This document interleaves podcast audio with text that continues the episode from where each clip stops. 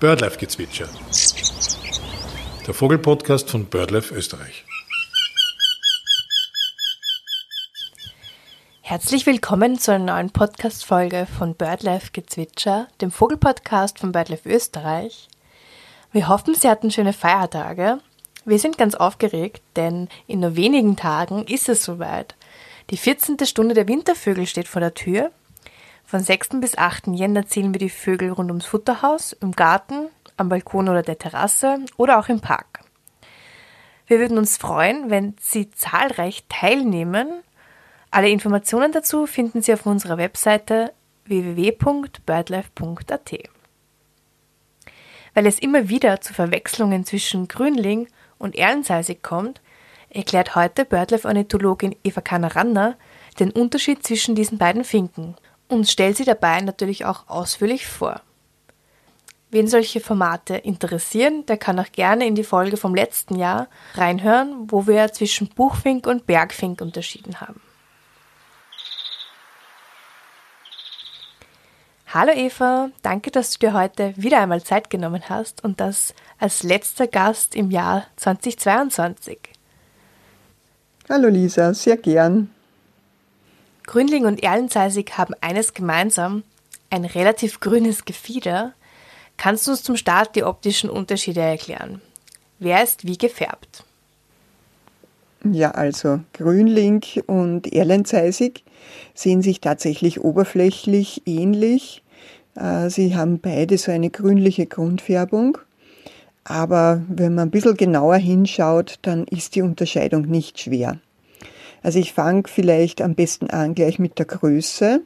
Das ist ganz auffällig. Grünlinge äh, sind deutlich größer als die Erlenzeisig. Also ein Grünling, der ist ungefähr so groß wie ein Haussperling, also so spatzengroß, 14 bis 16 Zentimeter. Und der Erlenzeisig, der ist eher in der Größe wie eine Blaumeise, also so 11 bis 12,5 Zentimeter und das ist wirklich, da gibt's gar keine Überschneidung und ja, so ganz kleine grüne Vögel äh, im Winter, äh, grünliche, das sind dann Erlenzeisige. Aber auch die Färbung ist deutlich unterschiedlich. Und zwar ist der Grünling eher einheitlich gefärbt, also zeigt keine starke Musterung. Äh, er ist oberseits äh, wirklich einheitlich grün. Der Kopf ist grau gefärbt, die Unterseite so gelbgrün. Dabei ist das Weibchen ein bisschen matter und ein bisschen ins Braune gehend, aber beide, wie gesagt, relativ einheitlich gefärbt. Äh, das auffälligste Abzeichen ist so ein gelbes Flügelfeld. Also Flügelfeld, das heißt, das äh, zieht sich äh, parallel zum Flügelrand, also am Flügelrand entlang. Ein hellgelbes, leuchtend gelbes Feld, das auch im Flug auffällig ist und auch an den inneren Schwanzkanten äh, zeigt er gelb. Aber sonst, ja, ist der Grünling eigentlich nicht besonders aufregend gefärbt. Was ich äh, auch besonders auffällig finde beim Grünling, ist dieser rosa Schnabel. Also der ist wirklich blassrosa und das unterscheidet ihn auch sehr stark vom Erlenzeisig, der einen grauen Schnabel hat, der ein bisschen dunkel an der Oberkante gefärbt ist. Und der Schnabel vom Grünling, der ist auch so ein richtig dicker, typischer Finkenschnabel, während äh, der Schnabel vom Erlenzeisig äh, relativ spitz ist für einen Finkenschnabel. Inwiefern unterscheiden sich Männchen und Weibchen voneinander, von den beiden Arten? Unterschied zwischen den Geschlechtern beim Grünling habe ich schon ein bisschen erwähnt. Also das Weibchen ist matter und ein bisschen bräunlicher gefärbt und bei dem sieht man auch so ganz schwache äh, Strichelung. Das ist aber im Feld wirklich nicht auffällig. Also das ist oft bei den Abbildungen äh, deutlicher dargestellt, als es wirklich im Freiland dann zu sehen ist. Äh, manchmal sieht man aber auch noch äh, Jungvögel vom letzten Jahr, Die sind dann ein bisschen stärker gestrichelt. Aber diese schwache und verwaschene Musterung bei den Grünlingsweibchen und Jungvögeln, die ist wirklich gar nichts gegen diese sehr ausgeprägte und kontrastreiche Musterung von den Erlenzeisigen. Am auffälligsten ist da diese dicke gelbe oder gelblich-weiße Flügelbinde, die bei den Erlenzeisigen am dunklen Flügel zu sehen ist. Eine Flügelbinde, das verläuft ja immer quasi quer über den Flügel drüber, im Gegensatz zu dem gelben Flügelfeld vom Grünling, das äh, ja so parallel zum Flügelrand verläuft.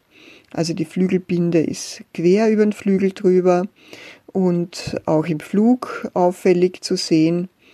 Sie ist, also eigentlich hat der Erlenseisig ja zwei Flügelbinden, nur die eine ist relativ schwach und unauffällig ausgeprägt, aber äh, eine eben sehr stark und auffällig. Ebenfalls sehr kontrastreich ist die Flankenstrichelung, also das sind äh, dunkle Längsstrichel auf einem sehr hellen äh, Grund. Und auch der Rücken ist sehr stark gestreift also dunkle Streifen auf einem grau-grünen Untergrund. Und äh, jetzt geht's auch noch äh, an die Geschlechtsunterscheidung. Also bei den Erlenzeisig Weib, äh, Weibchen, die sind den Grünlingen zugegebenermaßen ähnlicher, weil der Kopf ist auch so gräulich und nicht besonders kontrastreich gemustert.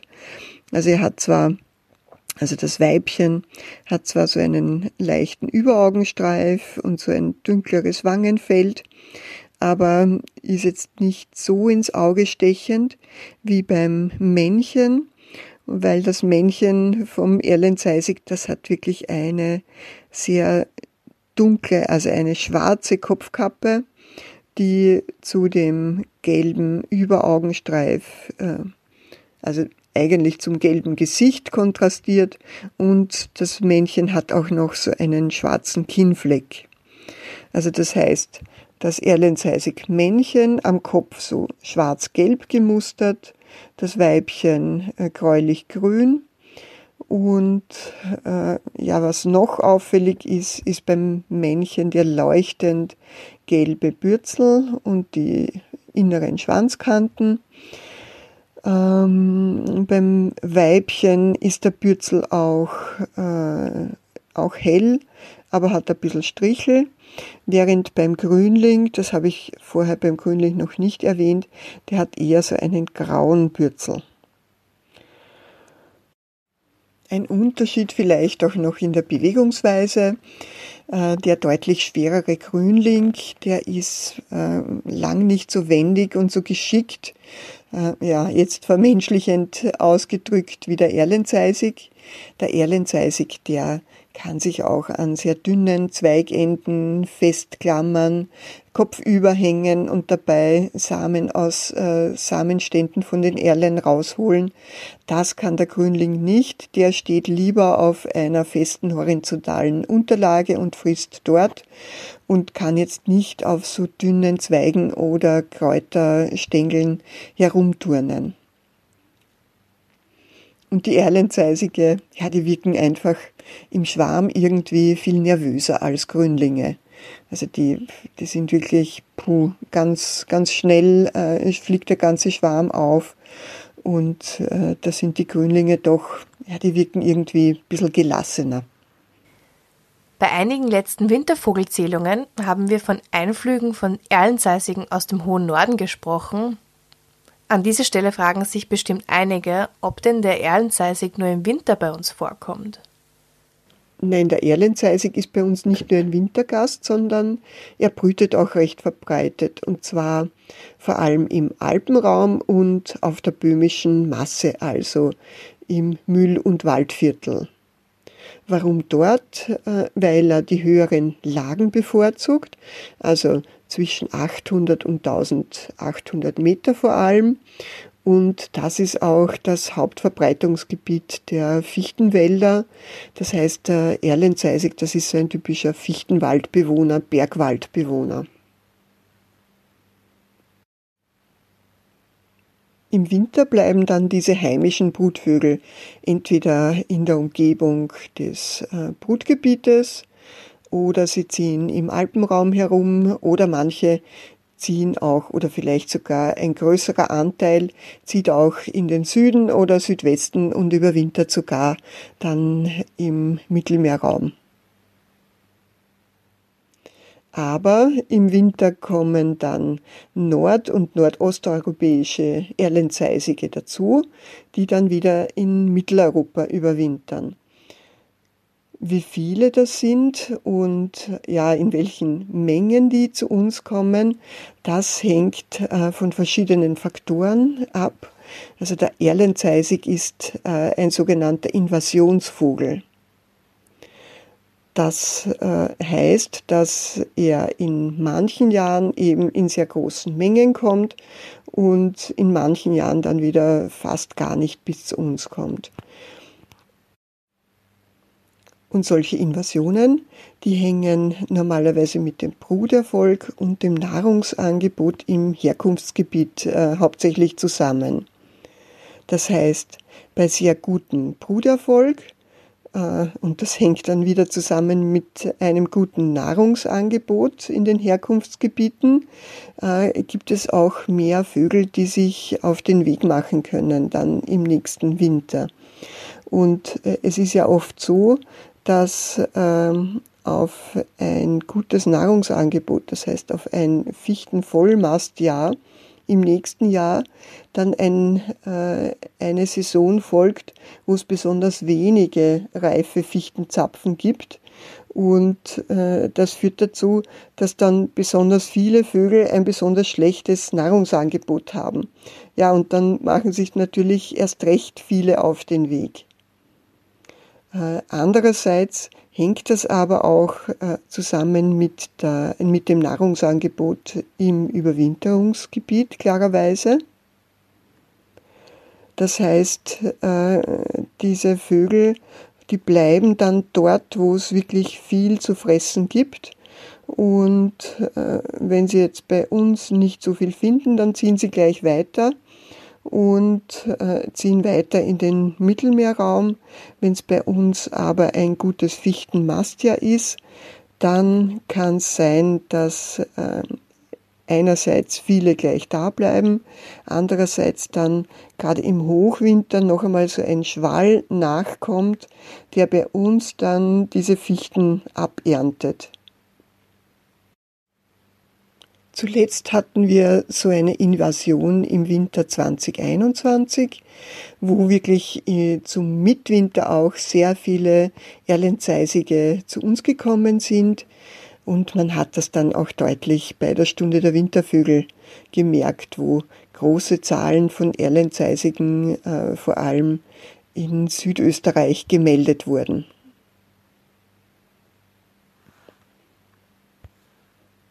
Im nächsten Winter, also 21, 22, war das äh, wieder sehr viel schwächer. Aber für den kommenden Winter, also für die kommende Stunde der Wintervögel, könnte ich mir fast vorstellen, äh, dass wir wieder viele Erlenzeisige beobachten können, denn es ist heuer wieder ein starkes Fichtenmastjahr. Vorausgesetzt natürlich, es gibt äh, auch im Norden einen guten Bruderfolg und ja, es machen sich viele Erlenzeisige auf den Weg zu uns. Dass jetzt in zweijährigen Abstand schon wieder ein Fichtenmaster ist, das hat auch äh, leider einen sehr traurigen Hintergrund, denn das ist eine Reaktion der Bäume auf die trockener werdenden Jahre. Ähm, ja, solche Mastjahre äh, sind normalerweise alle vier bis fünf Jahre. Wenn das jetzt wirklich schon äh, nach zwei Jahren wieder ist, dann ist das schon eigentlich ein Alarmzeichen, dass es den Bäumen nicht so gut geht. Die Erlenzeisige sind äh, übrigens nicht nur im Winter so unstet, also die können in einem Winter eben in Österreich überwintern, im nächsten Winter in Tschechien, im übernächsten Winter vielleicht in Spanien. Äh, ja, und, und im überübernächsten Winter viel weiter nördlich bleiben. Ähm, auch zur Brutzeit können sie äh, von einem Jahr aufs andere zwischen unterschiedlichen Brutgebieten hin und her wechseln und reagieren dabei immer auf äh, das gute Nahrungsangebot, das ihnen äh, jeweils die Fichtenzapfenernte bietet. Das heißt aber nicht, dass für den Erlenzeisig nicht auch andere Samen wichtig sind. Ähm, er heißt ja Erlenzeisig, das heißt nachbrutzeitlich, also vor allem im Herbst werden dann äh, kleinere Baumsamen wie jene von der Erle oder von der Birke auch sehr gerne genutzt. Bleiben wir beim Erlenzeisig. Er kommt also in teils großen Schwärmen zum Futterhaus was frisst er dort im Vergleich zum Grünfink? Also der Erlenzeisig frisst ja auch in der Natur am liebsten kleinere Samen. Und ja, Fichtensamen, wer das mal gesehen hat, die sind ja auch relativ klein, aber auch die bevorzugten Kräutersamen. Und deswegen nimmt er auch am Futterhaus äh, gerne kleinere Samen oder auch gehackte Nüsse. Äh, ja, Hanfsamen zum Beispiel, geschälte Sonnenblumenkerne, aber auch Mohn äh, oder andere kleine fetthältige Samen. Mit seinem Spitzenschnabel kann der Erlenzeisig aber auch Stückchen aus ganzen Nüssen herauspicken. Das heißt, er kommt dann auch zu äh, Nussgittersäulen zum Beispiel, holt sich auch Nüsse oder Samen aus Meisenknödeln raus äh, was andere Finken ja eher nicht machen. Und da ist auch der Gegensatz zum Grünling. Das ist so ein typischer Fresser von großen Samen, also Sonnenblumenkerne, die klassischen ungeschälten Sonnenblumenkerne, die der Grünling dann ganz geschickt mit seinem Schnabel schälen kann. Das ist so das typische Grünlingsfutter. Kommt der Grünling auch in Schwärmen zum Futterhaus?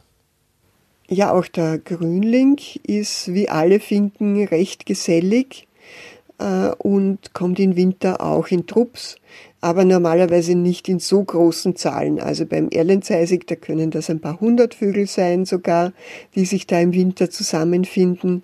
Äh, beim Grünling äh, sind das eher ja, kleinere Trupps von vielleicht 10, 20 Tieren. Beide Finkenarten kommen also in mehr oder weniger großen Trupps zum Futterhaus. Was fressen sie eigentlich übers Jahr? In welchen Lebensräumen kommen sie vor? Vielleicht magst du uns das jetzt erläutern. Also der Erlenzeisig, das ist ja so ein Bergwaldbewohner und für den ist die Fichte sehr wichtig. Also vor allem vom Winter, wenn die Fichtensamen reif werden, bis in die Brutzeit hinein, also bis in den Mai, äh, stellen die Fichtensamen die Haupt, den Hauptanteil der Nahrung dar. Und äh, die Erle kommt in den Namen, weil er die vor allem im Spätsommer und Herbst sehr gerne frisst. Aber nicht nur die Erle, sondern auch andere kleinere Baum, Baumsamen wie äh, Birke zum Beispiel. Aber auch verschiedene Kräutersamen sind für den Erlenzeisig wichtig. Also zum Beispiel äh, Medesüßsamen, Löwenzahnsamen, auch Flockenblumen oder verschiedene Ampferarten, also verschiedenste kleinere Kräutersamen und auch andere Baumsamen, Lerchen zum Beispiel, äh, gehören zu der Nahrung vom Erlenzeisig unterm Jahr. Im Gegensatz zum Erlenzeisig ist der Grünling ein Bewohner der Niederungen. Er kommt vor allem unterhalb von 600 Meter Seehöhe vor und dort vor allem in äh, halboffenen Landschaften. Das heißt, er meidet geschlossene Wälder. Und mittlerweile ist der Grünling auch kann man sagen, ein Kulturfolger, der hauptsächlich in Gärten äh, und Siedlungen brütet. Äh, ja, halboffenes Kulturland, so Streuobstwiesen oder so, Äh, dort kommt er schon auch noch vor. Aber eigentlich findet man bei Kartierungen den Grünling meistens dort, äh, wo einige Häuser sind oder wo größere Gärten sind. Auch der Grünling ist ein typischer Fink, äh, also ein typischer Samenfresser. Er frisst vor allem verschiedenste Kräutersamen. Also für den sind jetzt da Baumsamen eher weniger wichtig. Also Fichtensamen zum Beispiel äh, kann er mit seinem dicken Schnabel kaum äh, ernten, außer wenn sie am Boden liegen. Was äh, er sehr gerne aber frisst, äh, sind Samen von Ulmen zum Beispiel. Und das ist eine Person, äh, Besonderheit vom Grünling, der frisst auch fleischige Beeren. Also das machen ja andere Finken eher nicht. Aber äh, beim Grünling ist es sehr äh, typisch, der frisst zum Beispiel auch sehr gerne Hätscheln. Und zwar nicht nur die Samen, sondern auch das Fruchtfleisch. Ja, sonst äh, kann man sagen, im Frühling eine sehr typische Nahrung, die auch für die Jungenaufzucht sehr wichtig ist. Äh, das ist Löwenzahn. Das heißt, äh, auch die Aufzuchtszeit vom Grünling ist auf die Löwenzahn Samenreife abgestimmt. Und zwar werden die Jungen vor allem mit milchreifen, also so noch so halbreifen Samen gefüttert. Neben verschiedenen anderen Korbblütlern sind dann auch Kreuzblütler sehr wichtig, aber auch Gänsefußgewächse oder Nelkengewächse. Und ja, noch eine Besonderheit für die Grünlinge, was andere Finken nicht so viel fressen, sind äh, viele Raublattgewächse, also zum Beispiel ähm, Natternkopf oder Beinwell, Samen oder auch Borretschsamen, die sind recht groß und die frisst der Grünling auch sehr gerne. Möchtest du uns etwas zur Brutbiologie der beiden Vögel erzählen? Wann beginnen sie mit der Brut? Brüten sie nur einmal oder sogar zweimal im Jahr? Und wo bauen sie ihr Nest? Das ist wieder bei diesen zwei Arten recht unterschiedlich. Der Erlenzeisig, das ist äh, eher ein Frühbrüter, vor allem wenn wirklich ein Fichtenmastjahr ist und eben ein gutes Nahrungsangebot, dann kann er schon im März mit der Brut beginnen. Und ja, Zweitbruten äh, machen sie schon äh, in der Regel, ja, nicht alle, aber, aber viele. Und da ist aber die Besonderheit, dass sie äh, nicht unbedingt äh, die zweite Brut am gleichen Ort machen, sondern für die zweite Brut schon wieder woanders hinwandern können. Wenn es kein gutes Fichtensamenangebot gibt, dann können einige Vögel, die sich entschließen, dass sie trotzdem in dem Gebiet brüten, auch warten, bis äh, entsprechend andere Samen heranreifen, mit denen sie dann die Jungen füttern können. Und dann können sie auch entsprechend später mit der Brut beginnen.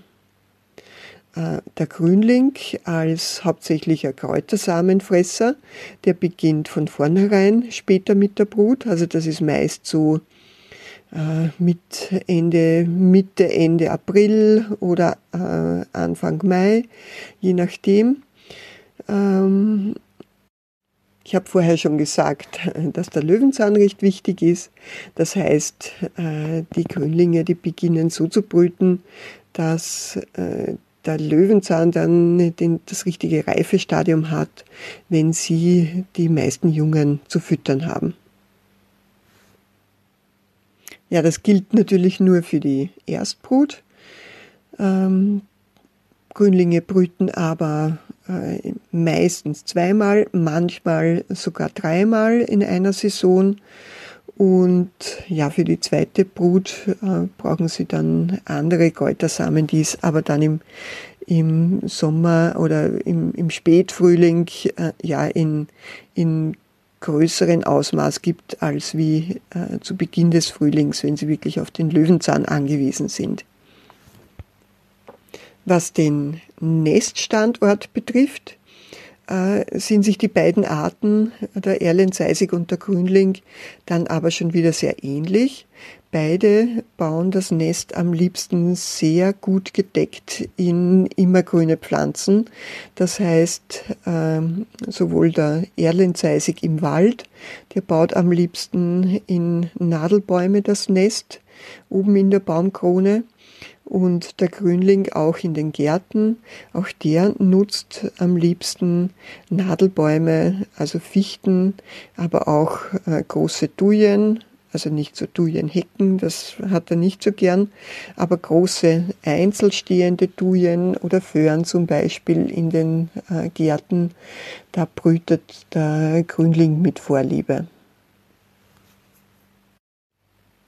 Jetzt sagt man ja oft, äh, ja, man soll heimische Laubhölzer in den Gärten äh, fördern und nicht irgendwelche Nadelbäume. Äh, das stimmt auch natürlich, aber trotzdem kann man es nicht leugnen, dass äh, Grünlinge und äh, zum Beispiel auch der Gierlitz gerne in Nadelbäumen brüten und auch von diesem Nadelholzangebot in den Gärten sogar profitieren.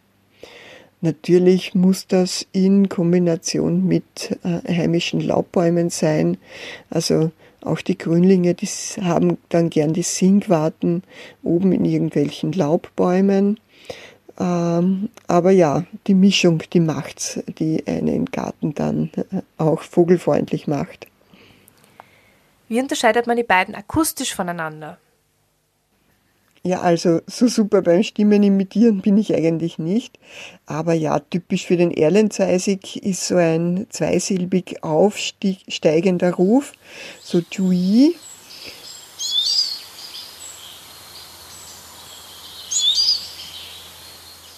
Also das ist nach oben immer äh, eben ansteigend und nach hinten offen, während der Grünlingsruf, der ist immer nach hinten so abgeschlossen. Also das ist eher so ein Typ, Typ, Typ, Typ, Typ, Typ, auch gereiht.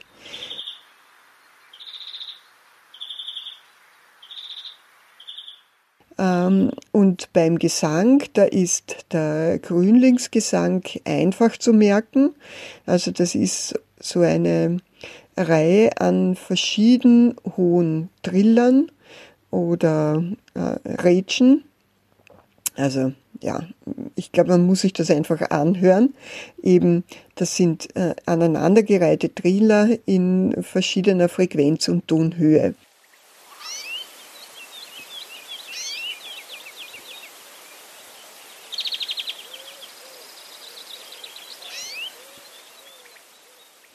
Und beim Erlenzeisig, das ist so ein äh, ziemlich lang anhaltendes Zwitschern mit so klaren Tönen dazwischen, dazwischen aber auch äh, so nasale, langgezogene Töne und äh, ja, witzig beim äh, Erlenzeisig ist es, dass im Frühling, die machen dann oft so einen Chorgesang. Also da sitzt ein ganzer Erlenzeisig-Trupp in einem Baum zusammen und die singen da im Chor.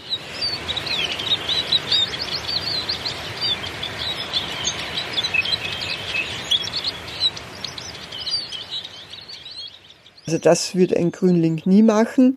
Die sind äh, beim Singen äh, oder durch das Singen streng territorial. Also da sitzt ein Grünling auf seinem äh, auf seiner Singwarte und singt oder auch im Singflug und die reagiert äh, dann ganz allergisch auf jeden Eindringling in sein Revier. Weißt du, wie es um die Bestände steht? Also der Erlenzeisig, das ist so ein mittelhäufiger Vogel mit geschätzten ja, 25.000 bis 50.000 Brutpaaren. Ähm, das ist eigentlich für einen Fichtenwaldbewohner jetzt nicht besonders viel. Und ja, ungefähr in dem gleichen Bereich sind auch Neuntöter oder Gebirgsstelze oder Baumbiber zum Beispiel äh, geschätzt. Ähm, aber es ist so, dass der äh, Erlenzeisig nirgends so besonders hohe Dichten erreicht Und es ist auch, muss man zugeben, relativ schwierig, wirklich den Bestand genau abzuschätzen, denn äh, der brütet oft äh, so geklumpt. Also da, da brüten in einem Gebiet gleich 15 äh, Brutpaare bei guten Bedingungen. Aber dann gibt's wieder weite Bereiche, wo überhaupt keine Erlenseisige zu finden sind, obwohl es auch ein Fichtenwald ist. Also das ist, ähm, da ist die Schätzung sicher äh, sehr herausfordernd. Und ja, die Bestände, die ähm, über die Bestandsentwicklung, äh, da weiß man ein bisschen mehr. Aber das äh, kann, ja, wie wir schon gesehen haben beim Nahrungsangebot, ähm, von Jahr zu Jahr sehr stark schwanken, je nach Fichtenmastjahr oder nicht Fichtenmastjahr. Der Grünling äh, ist im Vergleich dazu äh, noch häufiger. Also da wird äh, der Bestand auf so äh, circa 125.000 Brutpaare, also zwischen 100 und äh, 150.000 Brutpaare geschätzt. Äh, bei dem ist es aber so, dass die Bestandsentwicklung deutlich negativ war. Und zwar äh, sieht man das äh, bei unserem Brutvogelmonitoring mit einem ganz scharfen Knick ab dem Jahr 2012 geht's für den Grünling steil bergab.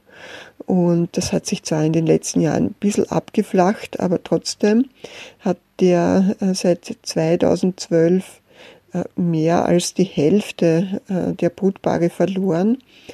Und das ist äh, hauptsächlich zurückzuführen auf eine Krankheit, nämlich auf das sogenannte Grünlingssterben. Das ist eine Trichomonadenerkrankung, also das sind so einzellige Parasiten, mit denen sich die Vögel gegenseitig anstecken. Und ja, wahrscheinlich äh, betrifft das äh, vor allem den Grünling und den Buchfink. Äh, seinen Ausgang genommen hat das in Großbritannien.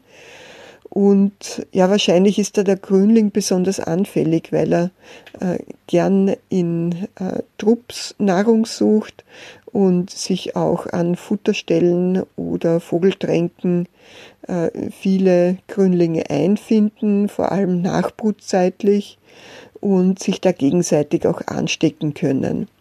Und deshalb ist es besonders wichtig, dass man, äh, falls man im Sommer schon füttert, da besonders aufmerksam ist und wenn man wirklich äh, bemerkt, dass da krank und apathisch aussehende Grünlinge herumsitzen, dass man diese Fütterung sofort einstellt und auch die Vogeltränken wegräumt. Diese Trichomonadenerkrankung, die tritt nämlich fast ausschließlich im Sommerhalbjahr auf. Deshalb ist es auch besonders wichtig, bei der Stunde der Wintervögel auch mitzuzählen, äh, um zu schauen, wie steht's denn äh, um die Winterbestände, sind da auch die Rückgänge gleich zu bemerken wie während der Brutzeit. Danke, Eva. An dieser Stelle möchte ich auf die Podcast-Folge 26 mit dem Titel Fünf Tipps zur Vermeidung von Vogelkrankheiten und Folge 3 Fünf Tipps für die Vogelfütterung im Winter hinweisen. Ich denke, das könnte für einige ganz spannend sein, die die Podcast-Folgen noch nicht kennen. Zurück zur Futterstelle. Gibt es noch weitere Arten, mit denen man die beiden verwechseln kann? Ja, es gibt noch äh, zwei weitere Finkenarten, mit denen man äh, den Erlenseisig äh, eventuell verwechseln könnte, nämlich den Zitronenseisig und den Gierlitz. Also den Gierlitz, ähm, das zeige ich eigentlich relativ ungern, weil der ist im Winter eigentlich praktisch bei uns nicht anzutreffen. Also das sind wirklich nur ganz wenige Ausnahmen, dass ein Gierlitz einmal den Winter über da bleibt. Und ja, die überwintern einfach im Mittelmeergebiet.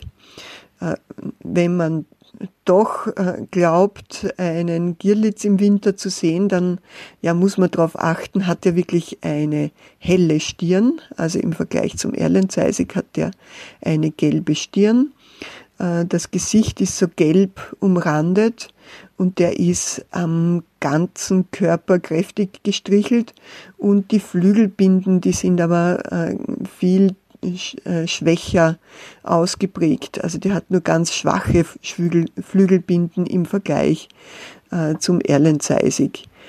Und äh, ja, ist äh, von der Gestalt her äh, großköpfiger und der Schnabel ist sehr kurz und dadurch schaut er recht stupsnäsig aus. Der Zitronenzeisig, das ist ein äh, deutlich seltenerer Brutvogel, der im äh, Gebirge wohnt, also vor allem in aufgelockerten äh, Waldrandbereichen oder auf Almen und vor allem in Südösterreich, kommt aber bis Niederösterreich schon äh, in den Norden hinauf. Äh, ja, man könnte ihn beschreiben als Mischung zwischen Grünling und Erlenzeisig. Er hat zwei äh, auffällige Flügelbinden, die aber nicht so äh, klar abgesetzt sind. Also sie sind ein bisschen matter als beim Erlenzeisig. Der Kopf ist, schaut äh, ungemustert, so grau aus. Auf der Unterseite ist er so grünlich-gelb und auf der Oberseite so graugrün und nur so ein bisschen gestrichelt. Also er hat keine Flankenstrichelung, so wie der Erlenzeisig. Von der Größe ist er aber mit dem Erlenzeisig durchaus vergleichbar. Er hat auch einen Spitzenschnabel, der aber ein bisschen kürzer ist als beim Erlenzeisig.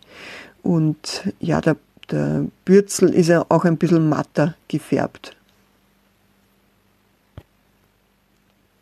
Ja, und vielleicht könnte man auch auf die Idee kommen, äh, die zwei mit der Goldammer zu verwechseln, ähm, die einen gelblichen Ton hat. Also wenn man sagt, ja, gelb-grün kommt bei äh, Grünling und Erlenzeisig vor und bei der Goldammer kommt gelb im Gefieder vor. Ja, da könnte man vielleicht auch äh, daran, ähm, daran vielleicht scheitern, wenn man nicht genau hinschaut.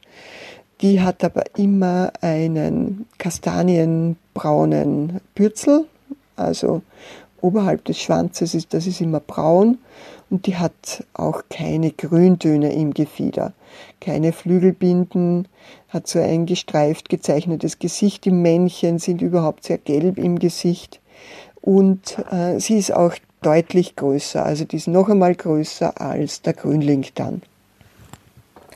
Bei den vergangenen Stunde der Wintervögel-Aktionen, wie häufig waren denn Grünling und Erlenzeisig? Häufig oder eher selten? Welche regionalen Unterschiede gibt es? Also beim Erlenzeisig äh, kann man das äh, ganz gut sehen, diese Einflüge. Äh, und zwar im letzten Winter hat es relativ wenig Erlenzeisige gegeben und im Jahr davor, also im Winter 2021, eben diesen starken Einfluss, den man vor allem in Südösterreich, also äh, Steiermark, Kärnten besonders stark gesehen hat. Äh, der Grünling ist äh, sehr viel gleichmäßiger verteilt. Also der kommt in ganz Österreich äh, in den Gärten vor und ist deshalb auch sehr stetig bei der Stunde der Wintervögel zu beobachten. Wenn es auch so ist, dass auch hier die Durchschnittszahlen im Lauf der Jahre deutlich zurückgehen. Also da sieht man wieder äh, diese Bestandsabnahme durch dieses Grünlingssterben. Das äh, wird auch bei der Stunde der Wintervögel deutlich. Um Grünling und Erlensei sich zu unterstützen, was kann man noch machen, als sie im Winter zu füttern? Ich denke, da gibt es noch eine Bandbreite an Dingen, die man ihnen zugunsten machen kann. Ja, wie bei allen Gartenvögeln ist es auch für den Grünling sehr wichtig, den Garten vogelfreundlich zu gestalten. Und äh, beim Grünling ist es wie bei allen Finken so, dass der sehr viele Wildkräuter braucht. Also wir haben schon gehört, äh, der Löwenzahn ist sehr wichtig im Frühling für die Jungen, aber auch andere verschiedenste Wildkräuter, Unkräuter, äh, Gänsefußgewächse zum Beispiel. Und ja, wenn man eine wilde Ecke in seinem Garten lässt, wenn man den Löwenzahn in seiner Wiese auch zur Samenreife kommen lässt, wenn man andere äh, Wildkräuter in seinem Rasen wachsen lässt oder in seinen Blumenbeeten, dann äh, hat man für den Grünling und für andere Finken schon viel getan. Äh, für den Grünling ist es auch wichtig, seine Brutplätze zu erhalten. Äh, das sind einerseits immergrüne Gehölze, also Nadelbäume. Wenn man jetzt also so einen großen alten Nadelbaum im Garten stehen hat oder auch eine große äh, einzelne Tuje, dann die bitte stehen lassen, damit die dort auch einen sicheren Nistplatz haben.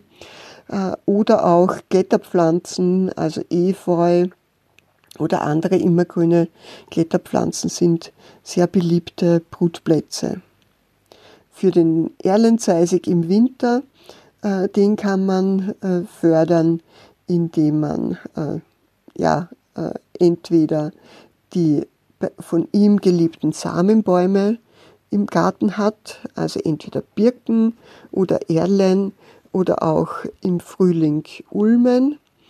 Und auch im Winter geht der an Wildkräutersamen, deswegen ja im Herbst auch Samenstände stehen lassen und die können dann im Winter auch bei Nahrungsmangel äh, dem Erlenzeisig noch als Nahrung dienen. Eva, hast du vielleicht noch ein nettes Erlebnis mit einem Grünling oder einem Erlenzeisig, das du mit uns teilen möchtest? Also das ist jetzt nicht ein Erlebnis mit den Grünlingen, aber es ist natürlich schon sehr nett, äh, in, dem Garten am Stadtrand von Wien äh, die Grünlinge zu beobachten und vor allem akustisch immer dieses Trillern im Sommer zu hören und dann auch mitzuerleben, wie sie ihre Jungen füttern und aufziehen. Also das gehört schon so zum Sommer dazu, wie der Girlitz-Gesang fast. Äh, und zu den Erlenzeisigen, die ja eher so ein Bergwaldvogel sind, äh, da habe ich auch den Bezug äh, zum Wechselgebiet, wo, wo ich es immer im Frühling besonders nett finde, wenn sie da in den Bäumen am Dorfrand sitzen und ihren Chorgesang machen. Also wenn da wirklich so ein ganzer Erlenzeisig-Schwarm singt und dann lauthals schon in Brutstimmung ist und die singen da gemeinsam. Und ja, das, äh, das ist dann schon so richtig die Frühlingsstimmung und das ist oft aber schon Ende Februar und ja, dann freut man sich schon richtig auf den Frühling und weiß, dass es jetzt bald einmal soweit ist. Das war's auch schon wieder mit einer neuen Folge von BirdLife Gezwitscher, dem Vogelpodcast von BirdLife Österreich. Und somit auch mit der letzten Folge des Jahres. Mein Name ist Lisa Lugerbauer. Ich freue mich wirklich sehr, wenn Sie regelmäßig reinhören, unseren Podcast abonnieren, ihn mit FreundInnen teilen oder auch anderswertig unterstützen.